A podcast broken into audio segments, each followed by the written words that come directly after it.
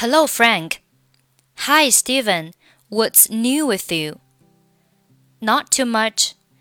I'm looking to rent an apartment. Not 末尾的 t 不发音。我们来看一下，这里 not 和 to 其实呢是属于相同的辅音。not 末尾是 t，to 开头也是 t，相同辅音，我们只需要读一遍， 把前面的辅音去掉，所以是 not too much，not too much，not too much。I'm looking to rent an apartment。好，这里 rent an apartment 三个单词可以连起来读成 rent an apartment。rent an apartment。 我们看一下具体是怎么连的。rent 末尾的 t 和后面单词 n 开头的 a 进行一个连读，变成了 rent rent。注意这里需要浊化一下，所以 rent 末尾的 t 会被浊化成类似于的的发音，rent rent rent。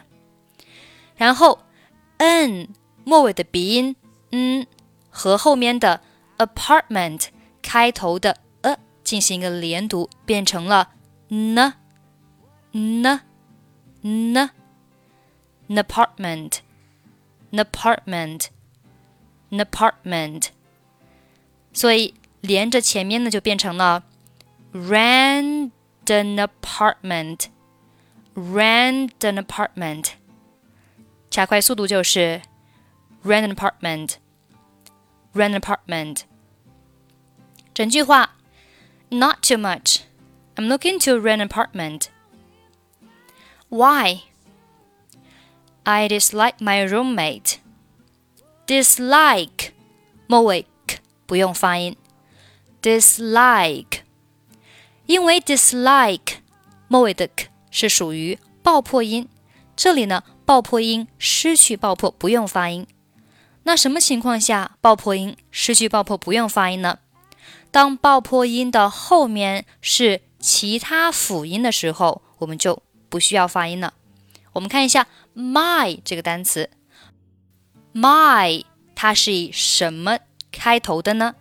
很明显，它是鼻音，嗯，这个鼻音是属于辅音。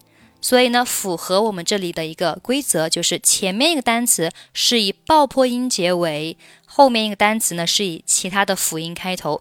这个时候呢，爆破音失去爆破，不用发音。I dislike my roommate.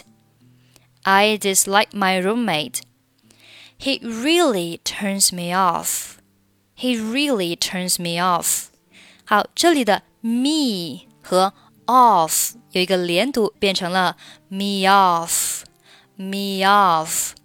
这里是属于元音和元音的连读，中间呢加上一个 e 的半元音，me off。He really turns me off. What happened? What 末尾不发音，这里还是属于爆破音的，失去爆破。What happened? Do you have a fight? have a 连读，have have. Do you have a fight? No. He likes to leave things about. He likes to leave things about.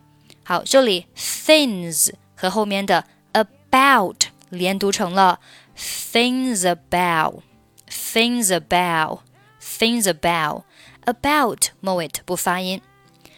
and never cleans the room. and 末尾的不发音，and never cleans the room。整句话，He likes to leave things about and never cleans the room. I hate that either. Hate 末尾 that 末尾不发音。I hate that either. Did you tell him your feelings? Did you 连读 Did you? Did you? Did you? Did you tell him your feelings? Yes, But he doesn't care. But 和 doesn't 末尾不发音。But he doesn't care. I really don't want to move. Don't 和 won't 末尾都不发音。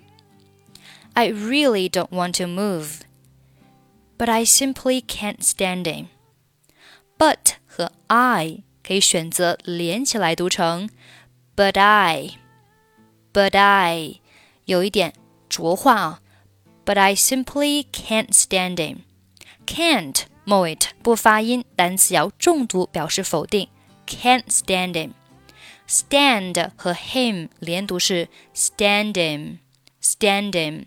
这里 him 开头 h 的音呢是不参与连读的啊，可以把这个音去掉。Stand him.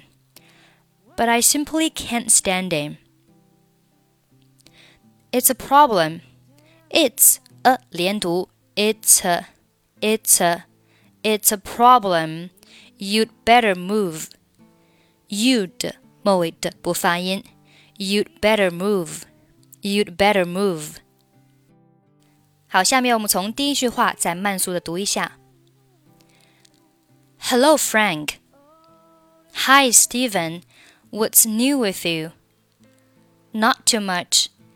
I'm looking to rent an apartment. Why? I dislike my roommate. He really turns me off. What happened? Did you have a fight? No. He likes to leave things about and never cleans the room. I hate that either. Did you tell him your feelings? Yes, but he doesn't care. I really don't want to move, but I simply can't stand him. It's a problem. You'd better move.